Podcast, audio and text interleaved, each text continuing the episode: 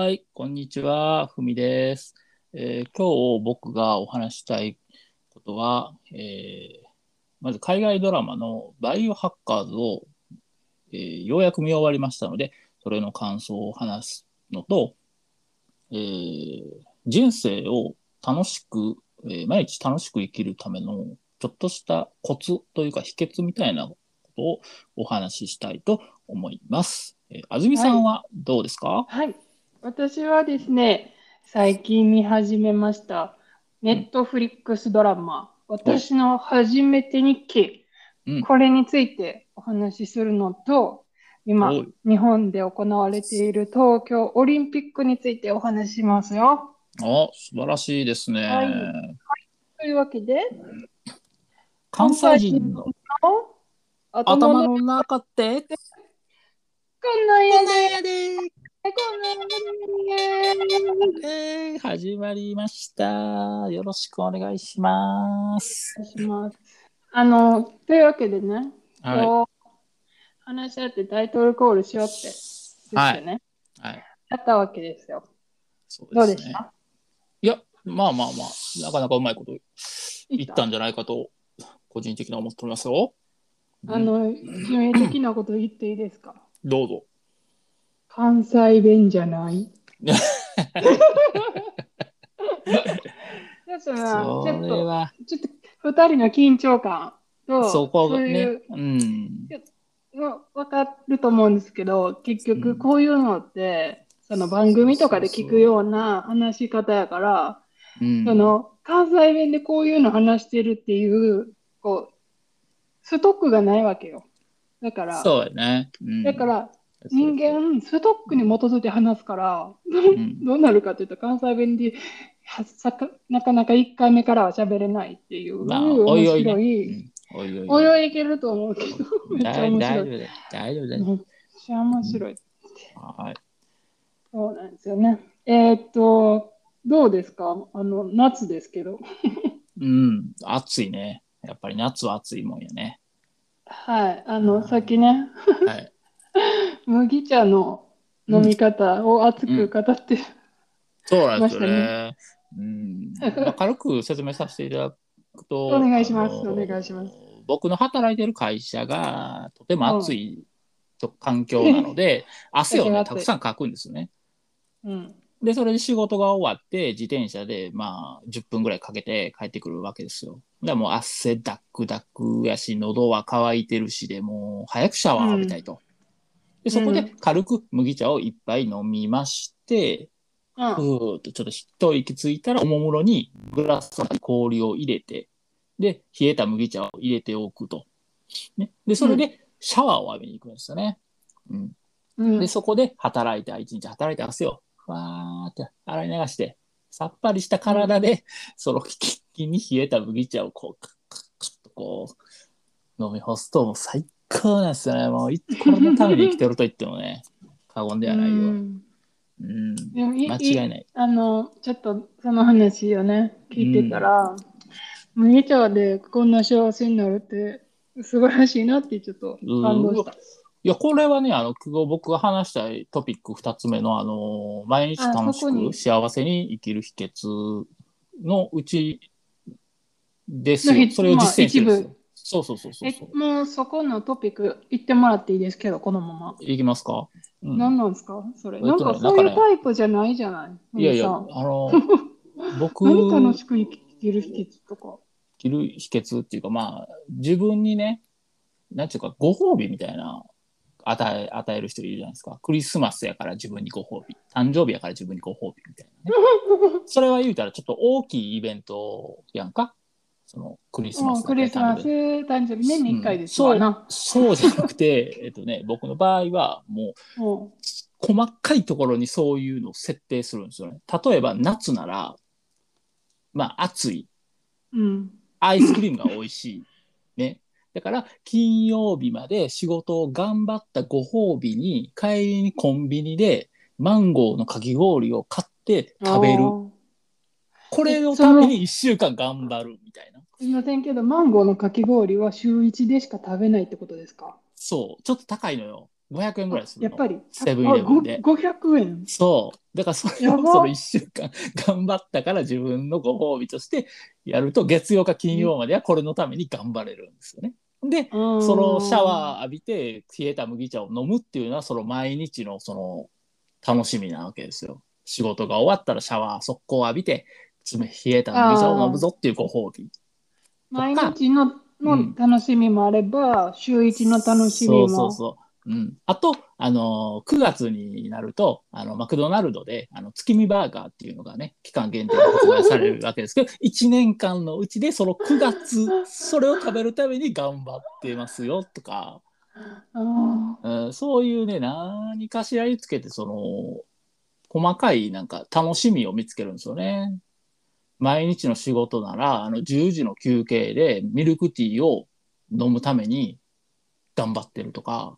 ーえ、い10時のミルクティータイムっていうのがある？10時に、あのコーヒーとか飲んで休憩するじゃないですか、うんうんコーヒーブレイク。うん、ドリンクブレイクそうな。そうそう。うん、で、僕はそのコーヒー飲まずにみ紅茶派なんで、ミルクティーをね。え、それってあの、あれ？あの、ロイヤルミルクティーとかさ、紅茶家電とか。あ、そうそう、それそれ、紅茶家電。そうそうそうそう。それを買って冷やしてね。ふみさんってほんま砂糖好きよな。いやー、いや、辛いのも好きよ。キムチとかね。うんとか、今なら夏やから、その3時の休憩の時に、ポカリスエットをちょっと待って、3時もある。3時も10時と3時は基本でしょ、それ。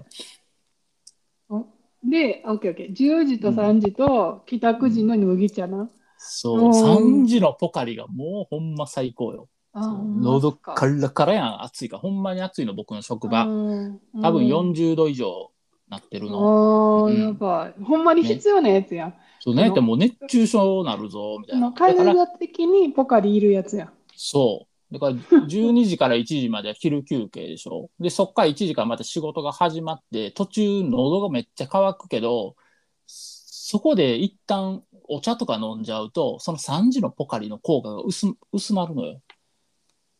その、喉がちょっと潤ってるから。まあ、潤っちゃうけど、でも、水分必要やったら必要やねん。欲しそうや。そこを我慢して、やそのポカリのために我慢して、その3時のど時にうわって一気飲みでもうどこまで飲むかっていうあのをね、ここもう8割飲んだったとか、全部飲めたとか、なんかそういう楽しみ。あそういうことを設定すると、毎日が非常に楽しくなります。あーでもなんか確かに、その、語ってる感じ、うん、め楽っち。ゃ楽しそう。うん、信じられへん。だっほて、んまに細喋ってること、麦茶とポカリと紅茶やからな。そう、だから明日休みやから今日はちょっとコーラ2本飲んじゃうか、みたいな。とか、うん、その月見バーガーのために1年生きてるとかね。うんあと毎月月末にちょっと家に持ち帰る伝票の仕事があるけど、それが終わった後は、ちょっとケンタッキーフライドチキンを食べていいよっていうそのご褒美とかね。え、ケンタッキーフライドチキンは月1なんですか？月1か月2やね。うんへえあ。の美味しいよね。たまらん。うんそういう、皆さんもね、こういう細かいところにそのご褒美ポイントっていうのを設定すると、もう毎日がすごい頑張れるから、おすすめです。うん。ありがとうございます。いえいえいえぜひぜひ。え。うんあと、まあ、二つ目のトピック言いきます？わせてバイオハッカーズ。ネットフリックス、そうバイオハッ。カーズ。見終わりました。うんおーおめでとうございます。は、あれですか、あの、ミヤが復讐果たしましたっていう終わり方でいいんですか？ああ、なんかね、まあちょっとね。ネタバレしすぎない限りか、うん。程度にちょっと触れていきたいとは思ってるんですけど、うん。えっと、どっちかっていうと私は、はい、えー今ね、ちょっとあの、回線トラブルの方で、えー回線が切れちゃったので、消えたけど戻ってきまはい、お帰りなさいです。というわけで、まあ、切れたとこからね、はい再開し行て。きましょう。うん。あの、ふみさん、後で編集もう勉強してください。めっちゃ簡単やで。できるかなやってみます。嵐をつなげたことはないんでね、あの、なかなか うん。ちょっとやってみ,、そうねやってみたいと思います。そうね。うん。はいでね、そう、何が言いたいかっていうと、その、うんあの、韓国ドラマと、このドイツのドラマなんですよね、これ。ドイツのドラマの、ちょっと比較をすると、韓国ドラマって1、一本あたり80分ぐらいあって、1話。へえで、それがなに10、10何 ?2 話とか16話とか、なんやったら20話とか、へえ。ゴリゴリなんですよ。うん。それは長いね。何回も。で、その、韓国ドラマのボリュームに、うんに、あの、か、を考えてみたら、このドイツドラマめっちゃ短いのに、その、これを2つのシーズンに分けるってどういうことやねんと。確かになね。一つでなるわけじゃない。うん。そうそう。数とかボリュームだけで言えば。うん。でも、まあ、先週もね、言った言ったけど、すんごいスピードで話が進むんですよね。そうやね。うんもう高速球でどんビュンビュンなんですよね。うんで、その、私が2つのシーズンを見ようと思ったのは、あ、1シーズン目が、その、自体が、その彼女、主人公、ミヤさんの復讐劇。うん。で、えっと、2シーズン目はまた別の、うんうん、テーマ。だから、ここ、シーズンがこうパキッと6話で終わったんやろうなって思いましたけどね。どなるほど。うんなるほどね。ちょっと俺、うん。僕の考えは安住さんとはちょっと違って、はい。その2シーズン含めて宮の復讐劇なんじゃないかなと思うんですよね。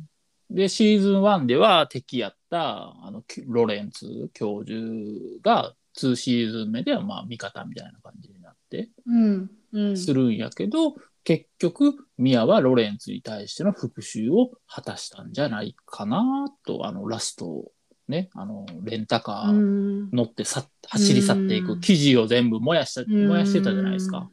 うんうんうんうん。なるほどね。そうそうそううん、であなんか、その、第1シーズンはロレンツ教授に対する復讐やったけど、その第2シーズンは、うんその実はロレンツ教授っていうのは、ただの一つの、まあ、言うなればコマみたいなああそうそうそうそう。もので、ん。あの、その背後にはもっと悪い人おるねん、みたいな、そうそうそのテーマに基づいてる感じがしたわけ。するね、うん、確かに、ね、そうそう。だからそ、その、そのもっと悪い人との戦いが第2話、第2シーズン。っうんていうのがな私のなんとなくの解釈だったわけですよ。そうやな、うん、敵はさらにいたと、うん。うん。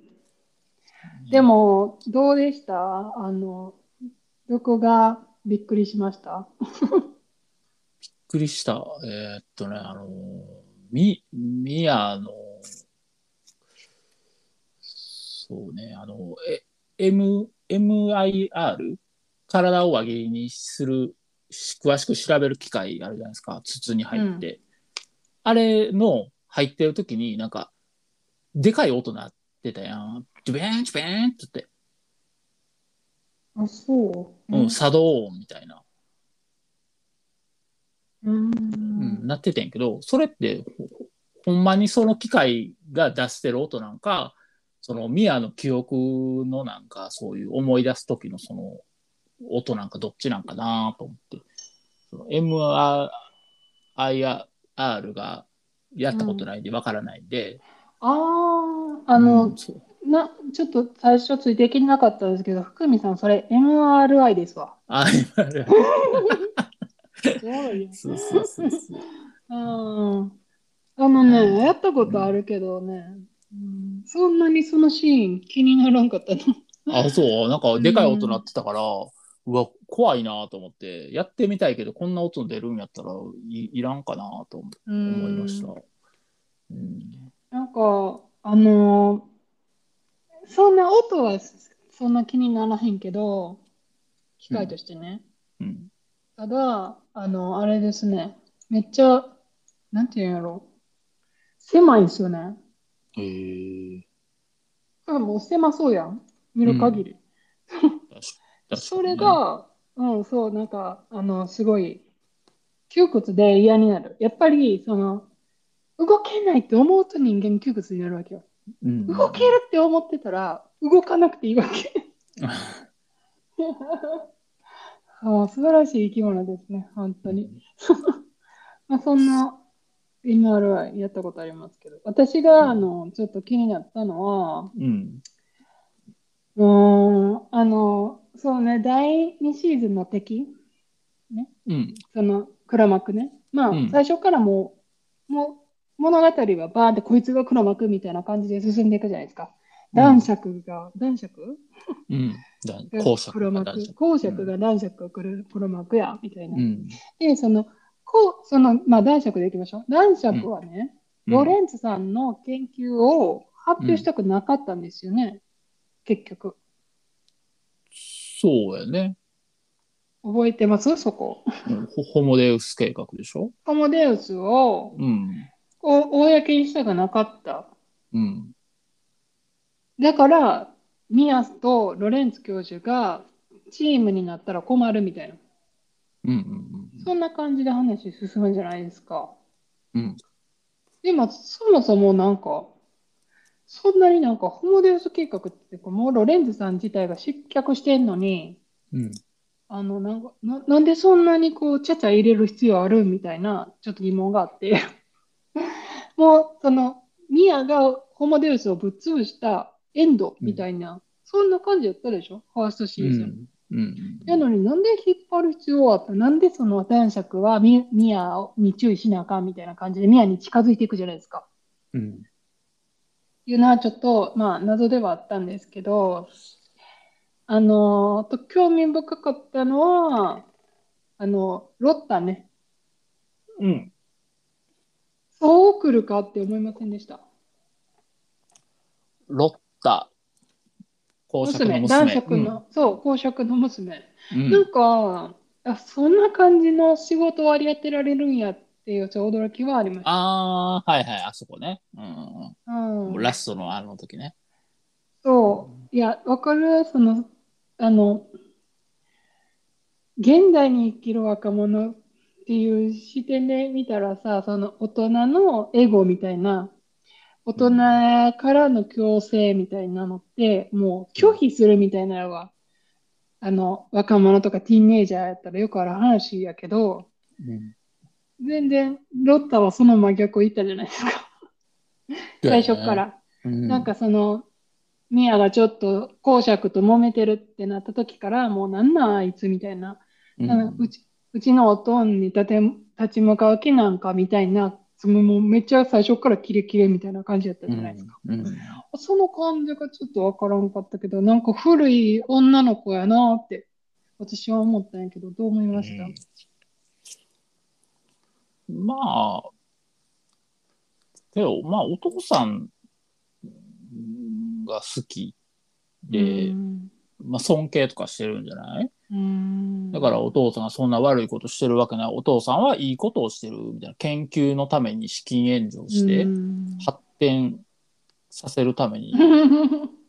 でもなんか結局その、あのお父さんの研究所をちょっと見つけて、ねうん調べて自分で調べてで、うん。こんなことしてるって分かった時もなんかうん。そんなに別に素晴らしいことみたいな感じではなくてえなんでこんなことしてたんみたいなこう衝撃みたいな、うん単純に。そそんなぐらいの感じやったしあのドラマ自体もお父さんとそのじゃあ娘の交流がすごいなんか絆があるように描いてるかって言ったら全く一切そんなシーンもなく。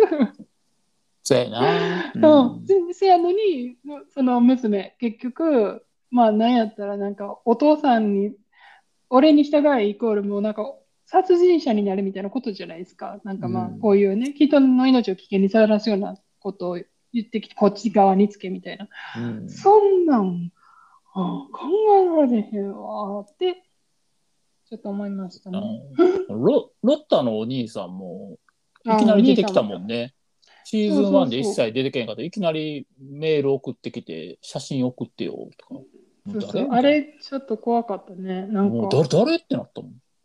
うんだから、ああ、ロッタの兄弟か、みたいな。まあでもまあ、私はコンパクトで、相対的には好きでしたけど。いいいい番組なんじゃないかと思いましたけど。どうですか？な。総評は？まあ、俺はまあ、お男臭さを出させていただくなら、まあ、エマのナイスなボディをこう見れたんで、まあ、満足かな、みたいな。ちょっと待って。ああ、そっかそっか。あのミヤさんの名前がね、エマ・ミヤなんです、ねエマ、エマミヤ、エマミヤ、エマ・ミヤさ、うんんミドルネームっていう。アカルンかなんかなんですよね。アカアカルン、アカルン。うん、うんアカルンね。エマミヤ、アカルンと。うん。うっとうしいな、なんかその言い方。だそう言うてたよ、アカルン。うん。そうそうそう。まあまあまあまあまあ。でもね、私は、あの、個人的にはね、ドイツのドラマを見れたっていうのはすごい嬉しかったですけどね。ドイツ、やっぱドイツ舞台の物語を見たいと。うーんと、その個人的には、まあ、ネットフリックス海外の作品もいっぱいあるじゃないですか。うん。で、基本的に、その、ドイツ語を今勉強してるから、まあ、ドイツ語聞けたら嬉しいんやけど、うん。ドイツ語を、例えば、例えば、まあ、先週話したユニークライフを見ながらドイツ語にするとするでしょ？うん。そしたら、ドイツ語の吹き替えの設定にしつつ、字幕もドイツ語にするわけよ。うん。じゃあ、あの、聞けるし、言うてること書いてくれるみたいな。どっちもいけるってなるでしょ。うん。うん。で、その時にね、その、本当にそのショーがドイツ語で行われてるショーやったら、聞いてる音と字幕、うん完全一致するんですけど、うん。例えばアメリカのショーがその吹き替えされてるの、アメリカのショーが字幕されてるやったら、仕事してる人が違うんですよ。だからうん、吹き替えチームが作ったドイツ語と、うん。字幕チームが作ったドイツ語が、を必ずしも一緒とは限らなくなって、うん。聞いてるそっくりそのままの言葉が文字画面に出てこないんですね。それ、がすんごい鬱陶しくて、だからそんなにまだまだ初心者やから何言ってるか分からへんってなるのに、うん。そういう時に目の前に文字で出てきたこの情報を大切にしてたいと思うでしょ。うん。それが、実は文字が出てきた情報が正しいとは限らんでってなったら、何やそれってなりますやん。うん。はい。でも、ちょっとパニックになるね。そう、パニック、そう、ほんまにその通り。うんえ、今、なんて言った？なんて言った？なんて言った？もう一回聞こうってなんねんけど、字幕があったらなんて言ったかどうかをもう一回聞くんじゃなくて、字幕字を追いたくなるやん。でも、自分が初心者やったら、その字幕が本当にそれを言ったことなんかどうかが疑問になってくるわけ。で、あの、でもやっぱり会話やから、あの、よく使う表現とかは結局被ってくるから、全然違うわけでもないわけよ。うん。歩いて一緒なんやけど、いきなりずれたりする。それが、あの、そういう意味では、ドイツ語でオリジナルで作ってたら、絶対に、あの、字幕と聞こえてくる音一致、一致するから嬉しくて、うん。だからもう、あの、これからもっとちょっとドイツ語の、ちょっとショー、もっとネットフリックス力入れていってほしいなと思います。お。うまくまとめました。うん。はい。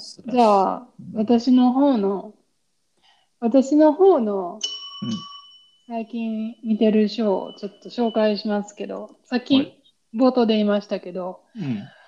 私の初めて日記うん。うん。知ってます？いや、は、初耳ですね。あの、調べたんですよ。あの、うん今日これ喋ろうと思って、うんえーっと、何を調べたかというと、うん。うん。なんていう日本タイ日本語のタイトルなんか知らんかったから、うん。タイトル調べようと思って、で、英語のタイトルがね、Never Have Ever。Never have ever. Never Have Ever。今までこんなことうん。そう、経験したことないみたいな感じね、ニュアンス的には。ああ、なるほどね。Never have ever。で、で、調べたらなんと出てきたのが、私の初めて日記っていう名前だったから、えーと思って。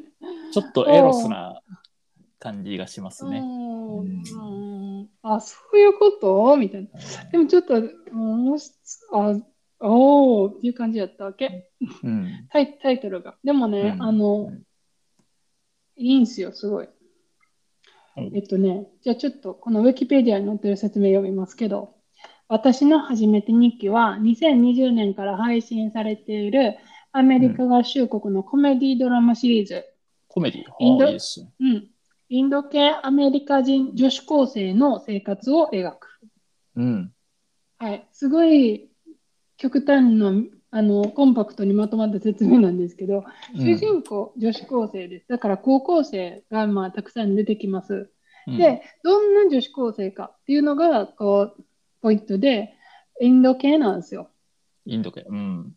うん、だから、まあ、新しいよ。まあなんか、そのアメリカのドラマって、どんどんどんどんこういう、なんていうの、二世、一世二世ジェネレーションの人たちの主役のドラマすごい今増えてるんですよね。だか、ら、なんかちょっと前やったら、常に何？主役は白人、例えばフレンズ、全員白人みたいな。うんまあ、言うて白人と黒人しか出てこないみたいな。うん。うん、そうそうそうう。んで、インド系とか、例えばコリア系とか、ああ、コリア系もね。うんそう、日本人からしたら、え、コリア系の人って韓国人ですよねって、アメリカ人じゃないですよねみたいな、どんちんかなこと言っちゃうみたいな。いやいやいや、アメリカの人はアメリカ人ですみたいな。わかります？はい。で、あの、インド系の女子高生の話やから、そのお母さんはね、その、うんお父さんもお母さんもインド人。でも、うんまあ、アメリカに移住してきただけ。だから、何かっていうと、娘をインド人として育てたいわけ。うん。うん。うん。うん。で、そのお母さんのね、その、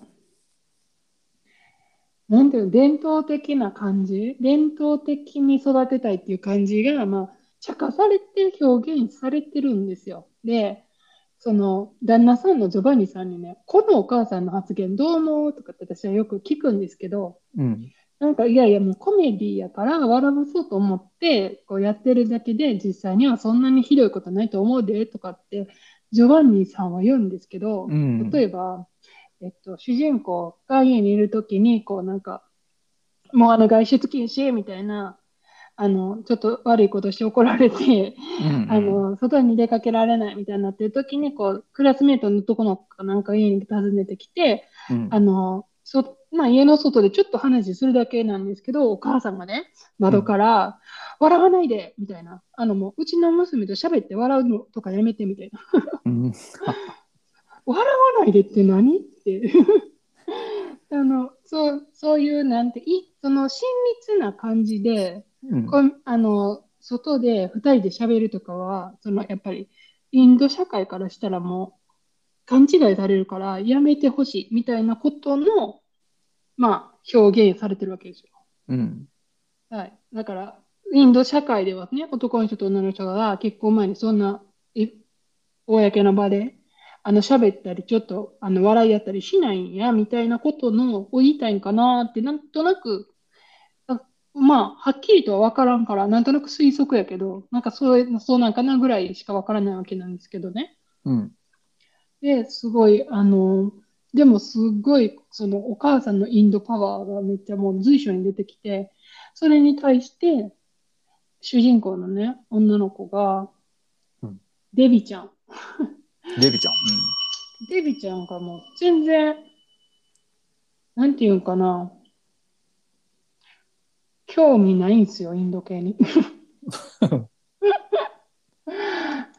で、あの、インド系であることをどうどうとも思ってない。で、その当たり前じゃないですか。だってね、お母さんインドで育ったから、インドの環境でインド人になれたけど、デビちゃんはアメリカ人社会に揉まれて、アメリカ人の他のいろんな人人種のね、人とね、うん。同じようにこう成績を競ったり、生きていかなあかん、仲良くしたりして生きていかなあかんのに、うん。そうやって、その、お母さんと全然違う境遇で、こう、荒波に揉まれて生きている娘に、インド人とはどうあるべきかを、それでもかというご利用しで教えようとしてくるお母さんとの対比が非常に面白いです。なるほどね。た確かに難しいよね。アメリカで生まれちゃったんやから、もうアメリカ人。そう、そうなんですよ。だって、うん周りの人はアメリカ人やのに、どうやってそのインド人やみたいな誇りをを作ろうっていうのみたいな。なんていうの？そのみんなと仲良くやるのあかんよ。それが生きるってことやん、そもそも。だからそのみんながたまたまインド人やからインド人になれるわけであって。お母さん求めてることが、その、わかるお母さんの気持ちもめっちゃわかるけど、その、無理なこと言ってるんやでってお前気づけよって めっちゃ思うわけ。うんうん。だからほら、たまにいるじゃないですか。なんか、マレーシアに移住しましたとか、うんフィリピンに移住しました、タイに移住しましたって言ってる人、うんその、自分の子供が自分と違うアイデンティティで育つことを望んでそれをしてるのか、一体どういうことなんやろうって私は思うんですよ。なんかそれでもし、いや、お前は俺の子供やから日本人になれっていうのってひどいでしょ。なんていうの？もうなんやったらちょっとした虐待ですよ。精神的な。だって日本社会にを与えないのに日本人であれみたいな。うん。けど流れてる血は日本人やぞ、みたいな。そういうそう、地位なんて何にもせ、なんていうの、助けてくれないからね。はい。まあ、ねそんな感じで、ちょっと熱く語ってしまいましたけど、初め、私の初めて日記、多分やってると思う。これ、ネットフリックスオリジナルやと思うから。もう、だから、ふみさんもまたね、トレーラーでもちょっと確認してみてくださわかりました。ちょっと、じゃあ、い。はい。予告編でも見てみます。そうそう。私のね、二つ目の話題、オリンピックについて、あと2分ぐらいしかないけど、喋りたいと思いますけど、はい。あの、知ってます？オリンピックやってんの？バカにしないでくださいよ。我が日本、首都東京で行われております。はい、どうなんですか？見てるん？いや、全く見てないですね。そういうあのスポーツの祭典系は全く興味ないんで、ワールドカップも見ないし、あの野球も見ないしで、もう全然興味ないですね。ニュースでどこどこがメダル取りました、おお、よかったやん、的な。そんな程度でうん申し訳ない。本当に。私、その、どうやって見ようと思って、その、日本語で見るためにね、多分日本語じゃなかったらテレビつけたらやってるんですけど、ドイツ語なんですよ。で、そのドイツ語の自転車レースがこの前やってたから見たけど、マジわからんし、うん。もうなんかおっさんが2人でずつ喋ってるけど、マジ何言ってるか全然わからん、楽しないと思って。うん。うん。で、それやったらもう日本語探そうと思って探したわけ。うん。で NHK で配信してるんですよね。で、私、あの、ハイライトとか興味ないんですよ。そんなん、うん何？ね、ネットのニュース見たら分かる話やん、結果とか。うんで、その、一番いいシーンだけ切り取ってみても何の楽しみもないやん。あ、買ったんね、みたいな。うん。だからやっぱりそのなんか4分間のこの試合でこんな風に勝ったとか、うん。こう3時間のこの試合でこんな風に勝ったみたいなのを楽しみたかったらその全編で見るしかないやん。うん。で、私全編でね、えっと、すでに見たのがスケート男子とスケート女子丸一日それぞれ見て、うん。で、昨日はあのサーフィンの男子と女子ももう丸一日見てたんですけど、うん。レクタにも一日こう、テレビつけっぱなしでなんとなく聞こえてくるので見たいわけ。そのずーっとなんか意識集中するっていうよりも、すぐわかるやん、あの、あの、アナウンサーがちょっと声張り出したらなんか起きたみたいな。うん。それ、その時だけハッて見てさ。それならハイライト見た方がいいんじゃないの？なんか時間の節約になりそうな気がするけど。いやいやいやないがらでも見てるんでしょ？いや、流れでは見れないけど、でもやっぱり流れも見見たいから。う？ん。例えばスケートのその金メダルをね、取った男の子いるんですけど、そのうん彼がその5本のスケートのその順分の番のうちのうん2回目かなんかでもちょっと失敗しちゃって、うんもう優勝するためには1回も負けれない、間違えれないってなるんですよね。。うんでもスケートってめっちゃ簡単にこうみんなミスるんですよ。だから、あと3本残して、やばい、もうあとなくなったってなった時もう、やばいわけ。え、信じられへんみたいな。あと3回ももう見てるの耐えられへんってなるわけ。でも、彼はその3回とも、そのナインクラブっていう9点を超える技を出して、結局優勝するんですけど、うん。そんなん、ハイライトでは分からへんやん。わかる？その緊張感で、どんだけの緊張感で、その自分の順番にどんだけのことを達成したかみたいうん、まあまあ、なるほどね。まあ、はいそので言い分もわかる。うん。な。はい。だからサーフィンとか言ったら、どれだけの残り時間で、どんな波で、どんな技出したかみたいな。その、銀メダル取った男の子いるじゃないですか。うん。あの、もう、だ台風が来ててね、あの、まあ、波も大変な状態で、でも、その残り6分ぐらいで、ミラクルの技を決めることができたんですよ。でも、それまでは、相手が全然勝ってて、もう相手の方に余裕があったんですよね。でも、で、誰もその彼がそんな高得点の技出してくると思ってなかったから、で、自分ももう結構いい点取れてるからいけてるって思ってたのが、いきなり残り6分でもう一回巻き返さなあかんくなったっていう時に、もう結局、残り6分で追いつく技を出すことができなくて、うんそのブラジル王者が負けるんですけど、王者かブラジルのスーパースターか、どっちかが。うんうん。やっぱそういうドラマとかも、やっぱり全体で見てないと分かんないじゃないですか。っていうなるほ話。どね。うんはい。だからそういうのを見てるのも楽しいですけどね。はい。というわけで、ははい。今週はこんな感じでしたけど。はい。えーっと、日本にいてオリンピックのない、興味のないふみさんと、日本にいなくて、オリンピックを次語っている私という構造が明らかになりました。ギャップがね、またたまらない。うんそうですか。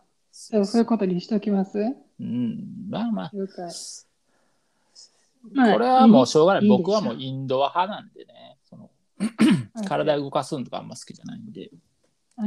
オリンピック見てる人が全員体がを動かすのが好きなわけではないけれども、まあよしとしよまあ、それなら海外ドラマを見たりね、エーペックスで遊びたいんじゃないのっていうそういうことね。そういうことです。オッケーよ。オッケーよ。はい。というわけで、今日はこんな感じです。はーい。はい。じゃあ、ふみさん、またはい来週。はい、また来週。はい。